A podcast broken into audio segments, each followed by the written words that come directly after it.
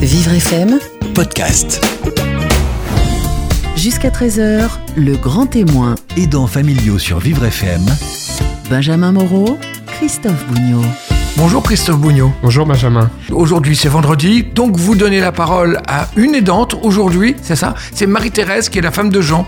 Marie-Thérèse Dresser s'est occupée de son mari Jean atteint de la maladie d'Alzheimer. C'est un autre qui nous rate ta ceinture, c'est le titre de son livre.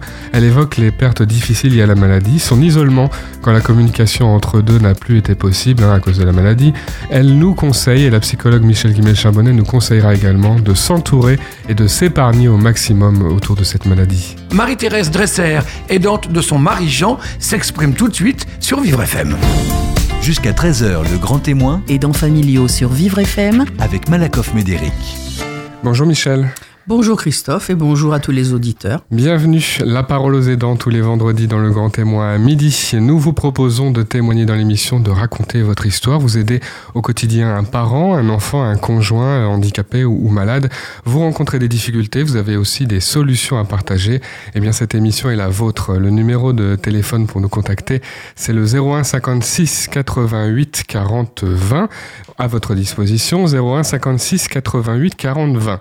Certains aidants préfèrent simplement poser une question à la psychologue Michel Guimel-Chambonnet qui m'accompagne. C'est possible sur vivrefm.com et sur la page Facebook. Notre aidante du jour a été un soutien sans faille de son mari Jean, atteint de la maladie d'Alzheimer et aujourd'hui disparu. Dans son livre C'est un autre qui nourra ta ceinture, la foi au risque d'Alzheimer, paru aux éditions Salvator, elle évoque les pertes difficiles liées à la maladie, son isolement quand la communication avec son mari n'a plus été possible, mais aussi une certaine relation qui subsiste longtemps. Nous accueillons Marie-Thérèse Dresser. Bonjour à vous. Bonjour. Soyez la bienvenue, vous vivez à Bure-sur-Yvette. Euh, votre livre n'a pas, euh, n'était pas destiné à être publié. hein. Vous aviez simplement besoin de vous exprimer par écrit parce que la maladie d'Alzheimer est un bouleversement considérable. Ça vous a aidé d'écrire? Oui, j'ai vraiment, c'était une nécessité de presque, j'ai presque envie de dire de survie. Euh, et lorsque je, mon mari était à la maison, non, à ce moment-là, je n'ai pas euh, tellement écrit, mais lorsqu'il a fallu le confier à des professionnels, là, ça devenait très difficile.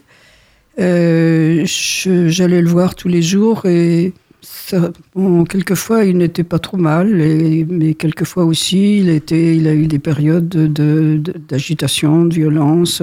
C'était quelquefois très difficile et j'avais besoin, quand je rentrais chez moi, de, de m'exprimer d'une façon ou d'une autre. Et ma façon de le faire, ça a été d'écrire. Alors le résultat, il est là, c'est votre histoire, c'est l'histoire de votre mari. Qu'est-ce que vous voulez transmettre euh, euh, C'est quoi les messages les plus importants de, de ce livre et à qui ils sont destinés? Parce que je crois que vous souhaitez parler à la fois à- aux autres qui sont dans la même Oui. situation, à votre famille aussi. Oui. Alors, euh, tout d'abord, euh, bon, après cette phase pendant laquelle j'ai écrit, pour moi, on va dire, par nécessité, euh, j'ai voulu euh, rassembler un peu tout ça qui était un peu trop répétitif et en faire euh, à peu près ce, que- ce qui se trouve maintenant dans le livre pour mes enfants, pour qu'il y ait une mémoire conservée, parce que eux aussi étaient impliqués, évidemment, voyant leur père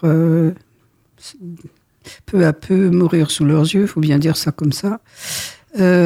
Donc j'ai écrit pour eux et, et aussi pour quelques proches. Et parmi ces proches, certains, dont le père franciscain qui a ensuite écrit la- l'avant-propos, euh, m'ont dit que cette expérience-là, euh, c'était peut-être une expérience à partager pour aider d'autres aidants, puisque c'est comme ça qu'on appelle les personnes proches des, des malades.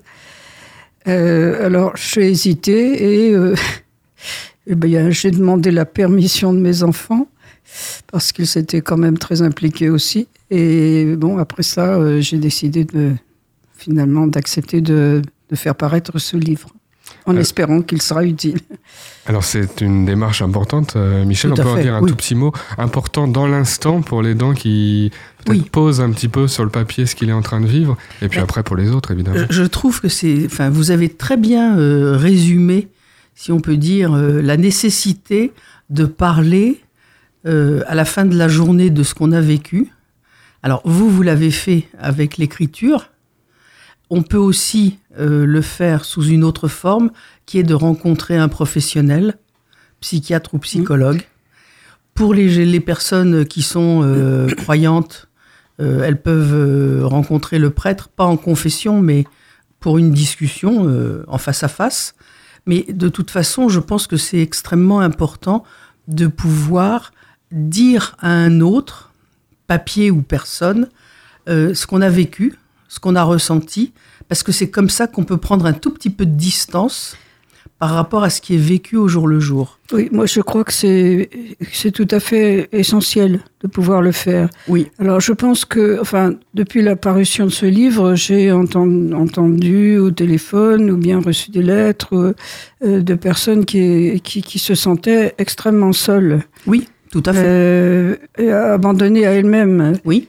Euh, alors, bon, j'ai essayé d'avoir un peu le propos que vous venez d'avoir, c'est-à-dire, oui, je, je crois que c'est une nécessité absolue, euh, pour, si on veut pouvoir faire face à cette souffrance euh, quotidienne, de pouvoir s'exprimer d'une façon ou d'une autre. Tout Et à de ne pas rester seul, Et c'est de ne aussi pas le double rester seul. message. Alors là, c'est pas forcément toujours facile.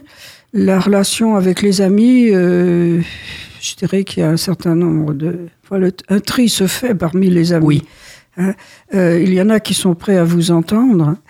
Euh, et il y en a qui se détournent aussi. Oui. Euh, Il y en a qui sont aussi maladroits, négligents. Il y en a Vous, dites, qui sont vous citez très la maladroits, phrase dans le oui. livre, euh, Oui, euh, oui. la question qu'on vous demande toujours, est-ce qu'il est qu'il Ah arrive oui. à te reconnaître? C'est c'est atroce. Voilà. Ça, ça fait très mal.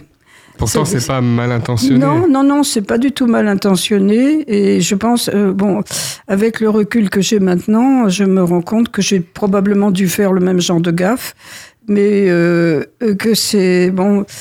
euh, on rencontre beaucoup de maladresse. Finalement, les, les amis les plus, ceux qui vous aident le plus, sont ceux qui sont, qui restent aussi naturels que possible avec vous. Bien sûr. Et Mhm. Alors, il faut, il faut bien penser, je crois, que le, quand on vous dit est-ce qu'il vous reconnaît encore, est-ce qu'il te reconnaît encore, les personnes qui posent cette question la posent par rapport à, à l'effroi qu'ils ressentent oui. euh, à l'idée de ne plus être reconnus par leurs proches. Je crois que c'est en effet, ça c'est une, une des grandes questions qui se posent.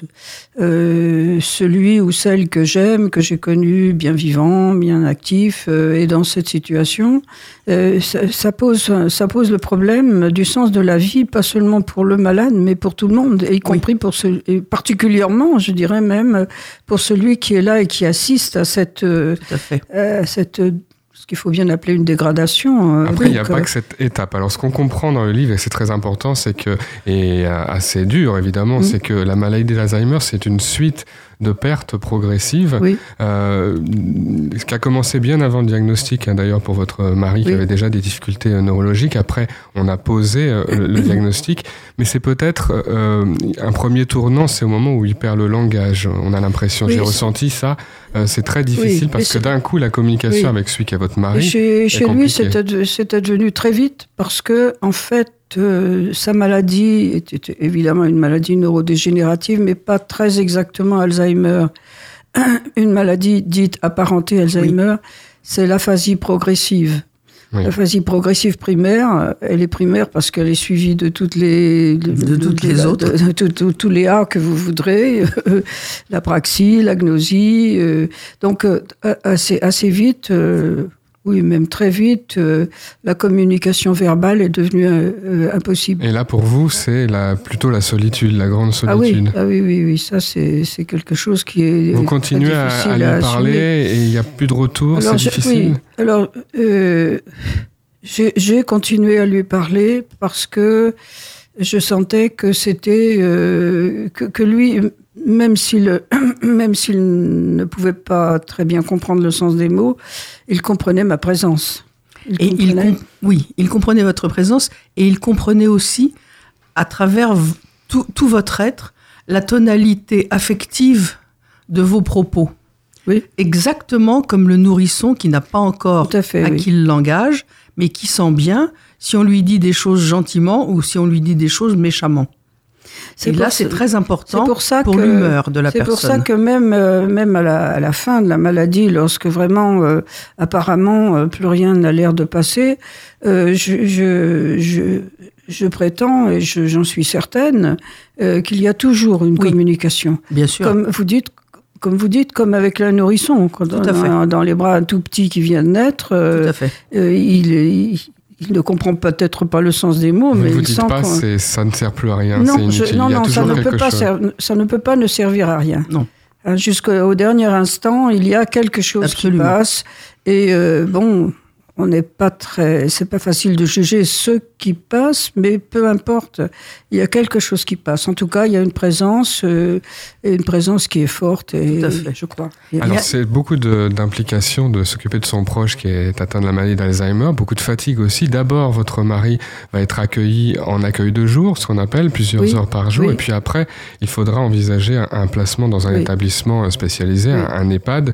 Euh, là, c'est très difficile. Vous vous Euh, sentez assez coupable. C'est un moment, c'est un moment très très déchirant parce que euh, alors il y a un double sentiment à la fois de culpabilité qui n'est sans doute pas justifié mais qu'on éprouve et en même temps de frustration parce que euh, celui ou celle avec qui on a vécu toute sa vie, voilà que ce sont d'autres qui vont s'occuper de lui. Euh, alors c'est à la fois indispensable et, et- très douloureux, très frustrant. Donc c'est un moment particulièrement difficile. À un moment, un médecin vous dit que vos forces ont des limites. Oui. Il a raison quand il Oui. dit ça. Oui, je crois qu'il y a, s'il y a une chose qu'il faut euh, peut-être dire aux aidants, euh, quelle que soit la situation précise, c'est qu'il faut, euh, il faut renoncer au fantasme de toute puissance.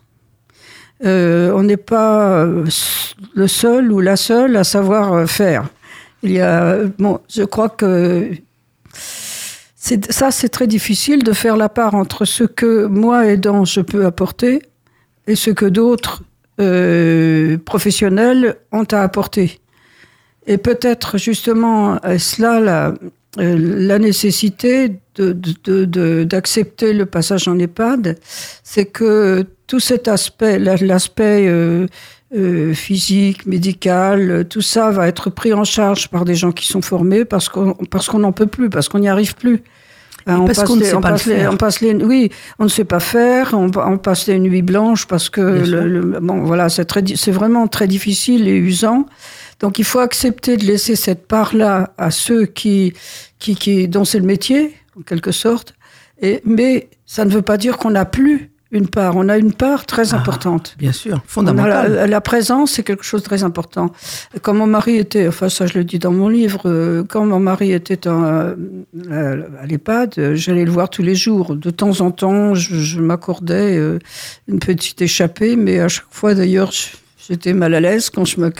quand, mais bon, euh, cette présence-là, je crois qu'elle était vraiment... euh, Indispensable je pour crois. lui. Oui. quoi. C'est le témoignage de Marie-Thérèse que l'on découvre aujourd'hui dans euh, La parole aux aidants. On va se retrouver dans quelques minutes pour la suite de votre histoire et les conseils de Michel Guimel-Chambonnet. En fin d'émission, Michel répond à vos questions Internet et Facebook. Restez avec nous sur Vivre FM. Jusqu'à 13h, le grand témoin, Aidants familiaux sur Vivre FM Christophe Bougnot, et Michel Guimel-Chambonnet. La parole aux aidants, c'est jusqu'à 13h sur Vivre FM, comme chaque vendredi dans Le Grand Témoin. Je suis accompagné de la psychologue Michel Guimel-Chambonnet et notre invitée aujourd'hui, c'est Marie-Thérèse Dresser. Euh, c'est un autre qui nous rate à ceinture. La foi au risque d'Alzheimer, c'est votre livre paru aux éditions Salvator. Vous racontez l'aide que vous avez apportée à votre mari Jean, atteint d'une maladie apparentée à la maladie d'Alzheimer, décédé euh, en 2013. Euh, on parlait à l'instant justement des pertes progressives, la nécessité euh, pour lui de, d'être, euh, de, vi- de vivre dans un établissement spécialisé. Alors là, c'est comme un abandon un petit peu pour vous, c'est ce que vous racontez dans, dans, dans le livre. L'abandon aussi, euh, lorsqu'il n'y a plus beaucoup de communication, lorsqu'il n'y a plus beaucoup de relations, parce que la maladie avance. Alors vous parlez de, de double deuil. On pourrait dire peut-être un, un deuil avant le deuil, c'est-à-dire que vous avez eu l'impression qu'il Oui. n'était plus là, mais pas complètement. Le, le deuil euh, commence quand on, j'allais dire, quand on commence à se poser la question de savoir si ce sera possible de continuer à la maison. Parce que ça devient euh, si difficile qu'on est soi-même, euh, on est soi-même atteint et transformé. Euh, je ne sais pas si je dis ça dans mon livre, mais je, pour moi c'est très important. Euh, Je me demande si je ne serais pas devenue une mégère. Alors que Ah oui. c'est pas du tout mon tempérament, mais euh, mais euh, il y a des moments où on n'en peut plus, tout simplement. Hein, parce que tant, tant et tant de ratés ont eu lieu que euh, on, est, on est débordé. On Lorsque plus. votre mari entre en institution, il y a un changement chez vous, c'est plus facile, ça va mieux? Oui et non. C'est très ambivalent parce que, parce que oui, il y a un changement en ce sens que je, je n'ai plus au jour le jour euh, la tâche euh, qui est de- devenue extrêmement difficile euh, et de le surveiller parce qu'il il, il faisait non pas des fugues, mais il allait se promener tout simplement et il se perdait. Bien Donc euh, j'avais toujours peur de ne pas le retrouver. Une fois, ce sont les gendarmes qui me l'ont ramené. Il était à 5 km de la maison. Et, euh, euh, donc ça, c'est- une, une inquiétude permanente. Mais il y a aussi les soins physiques. Comment dire Euh, C'est vous on- qui vous occupiez de la toilette? Oui, oui. Euh, C'est-à-dire que, bon, on a beau avoir vécu avec son mari en, en- en complète intimité, c'est tout à fait autre chose. Et justement, je Bien pense que c'est encore plus difficile. Tout à fait. Parce que être obligé de donner, de, donner sa douche à un homme, euh, Un ah, homme. bon, voilà, quoi, c'est c'est quelque chose, de, de- c'est une intrusion dans l'intime qui, qui, est, qui est vraiment très difficile. Tout à fait. Pas l'intime qui est celui normal de, de Pas la relation amoureuse. Voilà, c'est ça, c'est ça, c'est pas du même ordre. Non, pas du tout. Et, et, euh, et alors en plus, ça devient difficile aussi sur le plan euh, comment Physiquement, dire, euh, parce que Physiquement, oui, parce qu'un homme Pour- qui pèse 80 kilos, qui, Oui. qui est grand, qui est fort, euh, c'est pas facile. Et puis, il se laissait pas faire. bien sûr. Et bon, alors, euh, les, les accidents hygiéniques arrivant en pleine nuit, euh, bon, enfin, c'est- c'est- ça devient très, très, très difficile. Donc, il y a tout cet aspect-là, quand- pour répondre à votre question, quand on, se- quand on prend la décision finalement de- de- d'avoir euh, recours à l'EHPAD, alors il y a, ce- euh, on se retrouve après seul à la maison. Alors, la solitude est, est très prégnante, mais en même temps, en même temps, c'est difficile, c'est très ambivalent, hein, parce Oui. qu'il y a un soulagement par Oui, rapport voilà. à ses nécessités matérielles. Bien sûr. Euh, mais en même temps, en même temps, il y a tout à l'heure, je parlais de frustration. On est frustré parce qu'on et on est seul et on est seul. Alors, on, il y a la solitude. on aborde la grande solitude Voilà. qui, qui se perpétue encore euh, et toujours après. hein. Tout à fait. Euh, cela dit, euh, moi j'ai eu la chance d'avoir des enfants qui sont très proches et à tout point de vue et qui, qui sont très Ils vous ont soutenu. euh, ah oui, oui, oui, toujours, toujours. Toujours maintenant. D'ailleurs, euh, j'ai beaucoup de chance de ce côté-là. Euh, il n'empêche que à la maison, bah, ils ont leur vie, ils ont Bien leurs sûr. enfants, ils ont leur métier, ils ont, ils ont autre chose à faire. Ils sont pas Bien tout le temps avec moi. Et, et la maison, la maison est vide. Et ça, ça c'est comme ça depuis, depuis. Bien sûr. Bien sûr. Évidemment, ça n'a pas. Ça, c'est difficile à vivre. C'est la Michel. raison pour laquelle, très souvent, et ça n'est pas toujours bien compris, j'insiste beaucoup auprès des aidants familiaux en disant ne, ne mettez pas tout au service de la personne dont vous vous occupez, gardez un minimum Mm. de- de- d'activité pour vous. Oui. Euh, ça peut être euh, juste aller prendre un café au bistrot du coin quand il y a un bistrot. Euh, ça peut être euh, sortir une heure, faire les courses, euh, même si ce sont les, les courses alimentaires Mm. qu'on peut pas, euh, on peut pas y échapper. Mais essayez de garder quelque chose qui vous maintienne en vie, parce que c'est important dans l'équilibre entre la personne aidée et la personne aidante, mais c'est très important aussi de ne pas se couper de tout, parce qu'un jour ou l'autre, la personne dépendante ne sera plus là, mais l'aidant, lui, il restera là vivant. et dans une grande solitude. Voilà. Et, et il faut qu'il ait alors, des je crois que c'est quelque chose, c'est quelque chose euh, de, de- de très très important, et ça fait partie des choses que j'avais envie de dire aux- Oui. aux aidants. Il faut absolument, je crois, euh, se débrouiller pour garder une activité, une activité qui vous est propre. C'est ça, tout Hein, à fait. euh, alors, euh, si possible, même, si possible, ça dépend des circonstances, mais si possible, une, une activité continuelle. oui. Euh, bon, il se trouve que moi, je, enfin, étant bibliste, je- j'animais des groupes bibliques et j'ai réussi à me débrouiller euh, pour faire ça euh, le soir, à des heures où je n'avais pas besoin de, de- je n'allais pas voir mon mari. Enfin, bon, Oui. mais j'ai gardé cette euh, cette, Cette activité-là. Alors. euh, Bon, je parle de l'activité que moi j'ai exercée, mais bien entendu, elle est très dépendante de ce qu'on est, Bien sûr. de ce qu'on faisait avant. Mais je crois qu'il faut qu'il y ait cette continuité. Sinon, Sinon, ça devient obsessionnel. On ne pense plus qu'à ça. Tout à fait. Et on se détruit. Et on se fait. détruit. Et, Et si on on, se- se détruit, on fait du mal aussi. Absolument. On fait du mal aussi à celui qu'on cherche à aider. Tout à fait. Et alors, vous avez utilisé un terme que je trouve euh, absolument adapté, qui est j'ai eu peur de devenir une mégère. Et vous avez dit, ça n'est pas mon, mon style. Mm. Mais effectivement, quand on n'en peut plus, quand on est vraiment épuisé, on commence à devenir un peu négligent.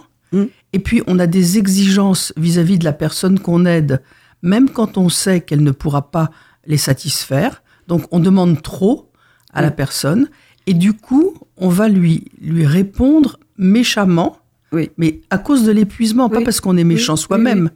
Et du coup, on va tomber dans la maltraitance. Ça, c'est le Et risque. ça, c'est le risque. Ça, Et c'est le risque. Oui. Euh, une maltraitance tout à fait involontaire, Bien mais sûr, quand on n'en peut plus, on n'en peut plus, tout simplement. Exactement. Tout simplement, c'est aussi bête que ça, mais euh, on est des êtres humains et voilà. Avec quoi. des limites. Oui, oui. Euh, je me souviens, lorsqu'il était encore à la maison, bon, s'il y avait un accident qui se produisait, un accident hygiénique, bien Oui, entendu. bien sûr. euh, je me souviens de lui avoir dit, mais enfin, tu peux pas faire attention. Après, je me suis dit, mais tu es idiote ou quoi? Ben oui. Voilà. S'il Et- pouvait mais faire c'est- attention, stupide, c'est stupide de dire ça, mais en même temps, voilà, on n'en peut plus. alors, Oui, euh, mais ça dit votre épuisement oui, à vous. Oui, oui, oui. Euh, J'ai déjà entendu des personnes raconter l'infirmier est venu, a fait la toilette de mon parent, c'était bien, un change, tout était propre. L'infirmier s'en va et accident, comme oui, vous oui, dites. oui, oui. Et à ce moment-là, la personne dit, je me suis dit, ah non, tant pis. Et puis j'ai réagi, j'ai réfléchi, j'ai dit non, mais je peux pas le laisser comme ça jusqu'à ce Oui. soir. Oui, Donc oui, oui, j'ai fait le nécessaire. ça. Mais c'est vrai que le, le premier mouvement est de dire ah non mais je peux plus, je peux plus. Alors après, je pense qu'il y a une chose très très importante aussi. Il ne faut pas trop s'en vouloir de ça. Sur le moment, on s'en veut. On, Oui, on se traite d'imbécile, on, Ben, on se vante de tous les On noms. a le droit mais, de faire quelques erreurs. mais voilà, on- on- on- il faut accepter ses propres faiblesses, je crois. Oui, C'est Ah, pas oui. vrai uniquement pour le- quand on est aidant, c'est vrai dans toute la vie. Oui, Mais je pense que on a des phases. on- on- on se- moi, j'ai- pris des grosses colères. Alors, je suis pas tellement coléreuse de nature. Euh, j'ai pris des grosses colères, de- des moments de révolte, des moments. Je crois que tout ça, euh, tout ça, c'est simplement euh, le- la, la bonne patte humaine qui n'en peut plus, quoi. Enfin, Tout à fait. Il faut accepter ça, pas se Oui. juger trop méchamment. Bon, il faut se juger, d'accord, euh, tout le monde euh, peut, est appelé à se juger, mais il faut pas le faire avec trop de, trop de rigueur, quoi. Enfin, Ça peut crois- aider de rencontrer, on en parlait un petit peu au début d'émission, d'autres aidants, c'est-à-dire d'autres personnes dans la même situation. Ça vous est arrivé, je crois. hein. Alors, Oui. vous parlez de la fête euh, de l'accueil de jour au moment Oui, où votre ça, mari ça, ça, l'était. ça passait pas toujours très bien, mais j'ai rencontré d'autres Ça aidants aide. tout à fait sympathiques. Oui. On ça, se oui. comprend, c'est ça? Oui, oui, oui. Là, on, on- parle, on parle à demi-mot. Là, on sait de quoi il s'agit. Oui, oui. Ça m'arrive d'en rencontrer encore. euh, je me souviens d'un monsieur dont c'était la femme qui était malade et il était très très proche euh, de- d'elle aussi. Et je suis restée très amie avec lui. Et, en même temps, vous dites que la toute fin de la maladie et la fin de vie aussi, puisque c'est, oui. vous en parlez, Oui, c'est un moment très intime à ce moment-là, très, très rassemblé. oui, oui. Très intime. Et, et, enfin là, je, je suis, euh, si on peut dire heureuse, je ne sais pas si le mot est très bien choisi, mais d'avoir pu être là jusqu'au bout, jusqu'au bout. Euh, lui tenant la, main pendant qu'il rendait son dernier souffle. Et vraiment, euh, et mes enfants avaient été là euh, toute, la, toute la journée aussi. On- un dernier moment en famille. bon, on a réussi à maintenir ça. Et Ça s'est passé le mieux possible. oui, oui, ou le Mhm. moins mal possible. Enfin, on Mhm. peut dire ça de, de, de deux Oui. manières. mais je, oui, Michel. euh, je trouve euh, très intéressant tout ce que vous dites là et très touchant surtout, enfin, Mm. plus qu'intéressant. Euh, c'est effectivement mourir de toute façon, c'est quelque chose de difficile, Oui, aussi bien pour la personne qui meurt, je suppose, que Pour pour, ceux- les, oui. pour tous les gens qui sont autour de lui. certainement. oui. Mais c'est vrai que si on peut mourir apaisé de part et d'autre, Oui. là, je comprends que vous disiez je suis heureuse. oui, Parce que Ah oui. effectivement, c'est inéluctable. On ne peut pas Oui. éviter la mort. Mais on peut mourir bien ou mourir mal. Et c'est vrai que là, votre époux est décédé dans, dans de bonnes conditions. dans une grande paix, je dirais. Voilà. Et moi, j'étais en paix aussi. C'est ça, c'est ça. J'étais en paix fait. aussi, bien entendu, j'étais triste. C'était ça, ça évidemment. n'a pas besoin d'être dit, même. Non. Mais en, en même temps, j'étais en paix. J'avais le sentiment que ça s'était passé euh, au mieux. Mmh. Tout à fait. Michel, un, dernier conseil, on va se marquer une pause dans quelques instants et puis il y aura la, la, les questions de, des aidants qui nous écoutent auxquelles vous répondrez. Euh, on a beaucoup parlé de solitude, on a beaucoup parlé de se faire aider. Ça dépend des moments, ça dépend des possibilités. Alors qu'est-ce qu'on fait si on a l'impression d'être dépassé là pour, pour ceux qui Alors, nous écoutent? On fait avant d'avoir l'impression d'être dépassé. C'est quelque chose qu'on doit savoir. On essaye de se faire aider. Je, je l'ai déjà dit, mais je vais le redire.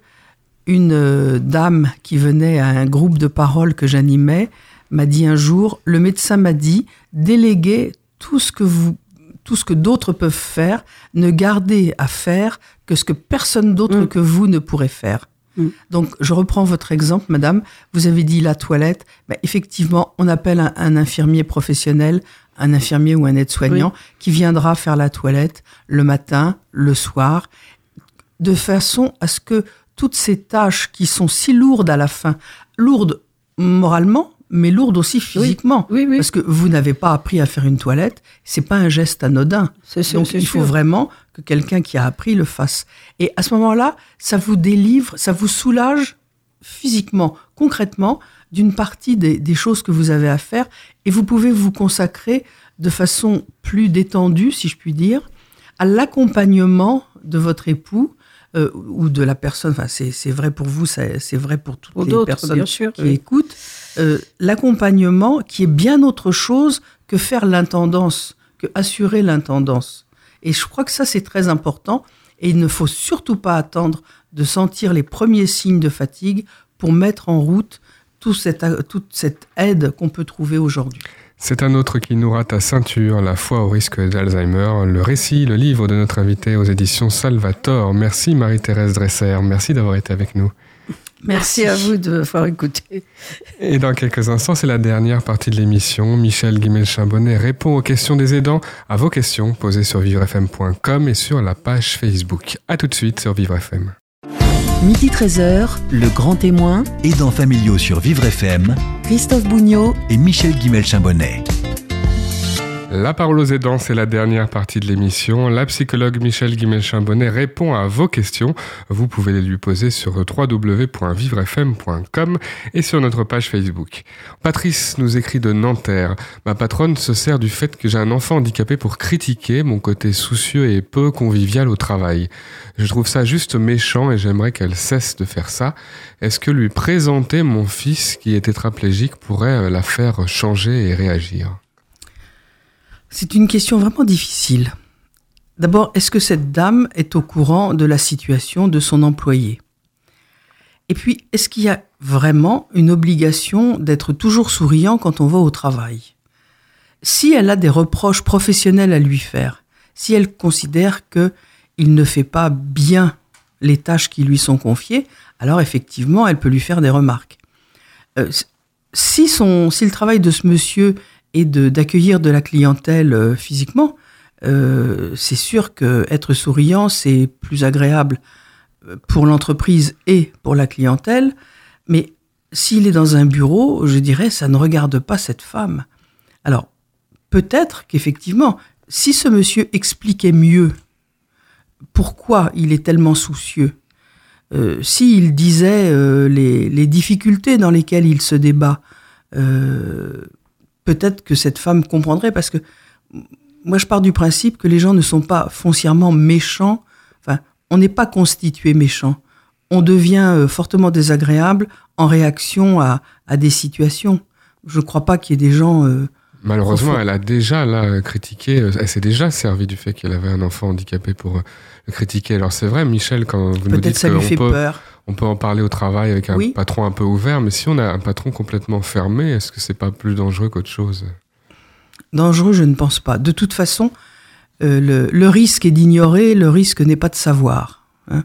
La connaissance, ça fait pas du mal, c'est l'ignorance qui fait du mal. On l'a vu euh, dans les derniers temps.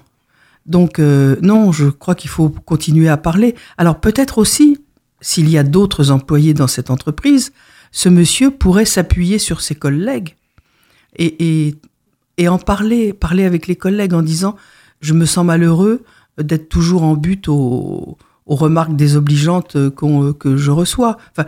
Mais il faut pas qu'il reste enfermé et il faut surtout pas, à mon avis, cristalliser cette position de il y a une méchante, il y a une victime et on peut pas sortir de là. Ça, c'est ça par contre, c'est dangereux, effectivement. Mais essayer de, de, de, parler, de discuter, de présenter les choses. Bon, maintenant, si s'il se sent le courage de, de dire à cette euh, patronne, euh, eh bien écoutez, venez, euh, venez prendre un café à la maison, je vous présenterai mon enfant et vous comprendrez pourquoi parfois je suis soucieux. Ben, qu'il le fasse. Peut-être si elle accepte, elle comprendra. Les questions des aidants familiaux, vos questions sur vivrefm.com, Michel y répond. Alban nous écrit de la ville des Lilas. Les aidants familiaux peuvent-ils craquer devant leurs proches dépendants? Euh, Ça m'est arrivé. J'ai dit des choses méchantes et je ne comprends pas les raisons de mon comportement, à part peut-être ma très grande fatigue. Avez-vous des solutions? Ben, Je crois que ce monsieur fait parfaitement bien l'analyse de, de, ce qui s'est passé. D'abord, bien sûr qu'on peut craquer euh, devant la personne qu'on aide et devant le, reste de la famille ou devant les amis ou, ou, le voisinage, bien évidemment. Et bien entendu, euh, si on craque, c'est parce qu'on n'en peut plus, parce qu'on fait trop de choses, parce que souvent on fait des choses qu'on n'a pas apprises à faire et qu'on les fait euh, ben, comme on peut, c'est-à-dire pas forcément de façon efficace et de toute façon d'une façon qui, euh, comment dire, qui est plus gênante qu'autre chose. C'est-à-dire que quand vous soulevez euh, une personne malade de son lit, eh ben, au sens propre du terme, vous vous cassez le dos si vous ne savez pas comment on fait pour sortir quelqu'un de son mmh. lit. Bon, donc oui, il y a un remède, évidemment. Le remède, c'est de demander autant d'aide que possible, de demander au médecin qui s'occupe euh, de la personne malade, de faire une prescription pour des soins infirmiers, qui peuvent être la toilette, qui peuvent être une, comment dire, une, mise au fauteuil, enfin toutes sortes de choses que, que faire euh, le, que c'est faire le personnel infirmier. Oui, il peut demander euh, s'il y a une maladie ou s'il y a une, un handicap, il peut demander à la MDPH, Maison des personnes handicapées. Euh, il peut demander qu'il y ait un, ou une auxiliaire de vie qui vienne à la maison. Il faut qu'il demande à, pouvoir déléguer un certain nombre de choses qu'il fait et qui vont lui permettre de souffler un peu de reprendre son, sa respiration et, et du coup d'être beaucoup moins, euh, comment dire, à la fois fatigué physiquement et moralement, et, et son humeur va s'améliorer. Question des aidants familiaux. Posez vos questions sur la page Facebook de Vivre FM en envoyant un message. Céline nous écrit de Gagny. Ma fille est dysphasique. Elle a été très choquée par les attentats. Elle a du mal à communiquer. Je ne sais pas très bien comment lui expliquer et euh, la consoler. Elle en parle de temps en temps, comme ça, au moment le plus inattendu. Qui pourrait l'aider? Alors, je pense que c'est très bien que les parents euh, laissent parler l'enfant, même s'ils sont pris au dépourvu.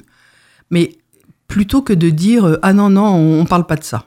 Ça c'est vraiment la solution la plus mauvaise. Pas de sujet interdit, pas de Non, il n'y a pas de sujet interdit et on, on reprend les paroles de l'enfant. Mais on le fait en général dans toutes les circonstances. Il vaut mieux reprendre les paroles de l'enfant parce que en principe ce sont des mots que l'enfant comprend s'il les produit lui-même. Bon, on s'assure auprès de lui qu'il a bien compris de quoi on parlait. Ça c'est aussi quelque chose d'important. Et puis, on, peut expliquer selon sa sensibilité que, en effet, il y a des gens qui pensent que ben, c'est bien de tuer parce que parce qu'on défend une idée et que, en règle générale, la population n'est pas d'accord avec cette façon de faire. Euh, que c'est vrai que on peut, quand on est blessé, on peut être soit seulement blessé, soit mourir mais que ça n'arrive pas de façon automatique, que de toute façon l'État est là pour protéger la population. C'est ça, il faut être rassurant un petit peu pour l'enfant. Ben, il faut rassurer, bien sûr. Et, et puis parce que c'est la réalité. L'État fait ce qu'il peut pour nous protéger, effectivement. Bon. Et puis rappeler aussi, puisqu'il s'agit d'un enfant, que les parents sont là aussi pour protéger et essayer d'élargir un petit peu le, débat, si je puis dire, de façon à ce que l'enfant sente qu'il y a des points de repère et il y a des choses solides. Il y a effectivement un, un événement, un attentat qui a ébranlé beaucoup la société et puis qui, qui a fait beaucoup de victimes, effectivement. Mais c'est un événement exceptionnel. Et tout le monde fait tout, tout ce qui est en son pouvoir pour que ça reste exceptionnel, que ça ne se reproduise pas. Question des aidants familiaux, vivrefm.com. Euh, Walter nous pose une question, il nous écrit de Vannes. La MDPH, Maison départementale des personnes handicapées, ne comprend pas pourquoi ma femme veut un véhicule adapté alors qu'elle n'a pas de travail. Mais c'est tout un processus de retravail et justement, et ça commence par ressortir de chez elle, aller au Cap Emploi, rencontrer du monde, aller dans des salons de recrutement, pourquoi pas. Euh, et ça, ça se fait avec une voiture, nous dit Walter. La page de projet de vie du dossier MDPH euh, m'est opposée puisqu'on n'avait pas inscrit une demande de voiture adaptée. Comment donner du poids à notre projet? Je vais être épouvantable en allant donner des claques à tout le personnel de cette MDPH comment alors il faut que marquer dans le projet de vie, mais vraiment ça me met en colère. Ça c'est ce qu'on a le droit de penser et c'est ce qu'on n'a pas le droit mais de bien sûr on le fait pas. Bah non, bien, bien entendu. Mais à ce moment-là, on écrit dans le projet de vie pouvez-vous m'envoyer en prison? Puisqu'en prison, on n'a pas besoin de sortir. Parce que c'est ça aussi. La, la question, c'est que on est handicapé, mais c'est pas pour autant qu'on perd ses droits de citoyen. Le citoyen, il a le droit de bouger. Sauf ceux qui sont en prison. Donc effectivement, je pense que c'est un, il faut prendre un rendez-vous avec le, président de la MDPH ou avec le, directeur et, lui dire que, en effet, au moment où le dossier a été constitué, la voiture n'était pas au premier plan de, de ses besoins, mais que, étant donné les délais avec lesquels les MDPH traitent les dossiers, eh la situation de la dame a évolué et que maintenant, elle a besoin de pouvoir se déplacer. Or, si elle ne peut pas marcher, il faut effectivement que, que les roues marchent pour elle, en quelque sorte. Est-ce qu'on peut être aidé pour mieux remplir le dossier ou pour quelqu'un qui peut donner du poids à notre demande? Alors, donner du poids, je ne sais pas. La vérité, je ne sais pas. Mais être aidé, oui. Il faut s'adresser, par exemple, là où il s'agit d'un handicap moteur, il faut s'adresser à, à l'association des paralysés de France. Il y a certainement quelqu'un dans la région de Vannes qui va pouvoir les, les aider, un bénévole ou une section locale et, quelqu'un qui pourra essayer de, les aider. Bon, il faut aussi voir avec la, mutuelle, euh, avec les, caisses de retraite, euh, s'il y en a, enfin, tous les, comment dire, toutes les institutions autour de, ce couple, euh, essayer de voir s'il y a des gens dans les services sociaux, par exemple, qui pourront aider. Mais faire avancer un dossier, j'en suis pas sûr, malheureusement. Vivrefm.com, vos questions, questions des aidants familiaux. Alexandra nous écrit de Sèvres. Je suis une maman qui élève seule un petit garçon avec des traits autistiques et je fais euh, sans cesse le même cauchemar. Mon enfant est enlevé, je prends l'avion pour le chercher, mais en fin de compte, j'arrive au bord de la plage et je reste euh, en vacances à rien faire. Je suis très fatigué à cause de ces pleurs, il y a peut-être un lien. Est-ce que vous pensez que je vais l'abandonner? Bien sûr que non. Le rêve, c'est la réalisation d'un désir, mais ça reste un rêve. Bien sûr que cette maman, elle a envie d'être en vacances sur une plage, toute seule et tranquille, mais c'est un rêve normal. C'est-à-dire qu'elle est épuisée par tout, ce qu'elle fournit comme temps, comme énergie, comme responsabilité, et elle ne rêve que d'une chose, c'est d'être toute seule, que personne ne lui adresse la parole, et qu'elle n'ait à s'occuper que d'elle-même. Bien sûr, elle a entièrement raison, mais elle n'abandonnera pas pour autant son enfant, ça n'a rien à voir. Qu'est-ce qu'elle peut faire aujourd'hui? Et est-ce qu'après tout, euh, elle pourrait pas avoir ces quelques jours de, de, de elle repos pourrait tout à fait avoir un peu de répit. Il faut regarder autour d'elle qui est proche, qui peut prendre le relais auprès de l'enfant. Alors, peut-être pas pour de, des vacances très longues, mais un grand week-end, par exemple. Et, et, de toute façon, essayer de le mettre en place. Maintenant, si cet enfant est, est en, comment dire, en situation vraiment euh, très difficile, très lourde, il faut voir aussi s'il peut être pris quelques jours dans un établissement en, séjour temporaire. Et à ce moment-là, ça va permettre à la maman de, se dégager un peu de temps. Et je, je, je voudrais préciser que c'est pas du tout abandonner son enfant que de le faire entrer dans un établissement pour quelques jours ou même en longue durée. On reste le parent de son enfant, on reste aidant de la personne qui est dans l'établissement, ça ne, ça ne vous délivre pas du tout de vous en occuper. Mais c'est vrai que ça permet d'avoir une autre relation.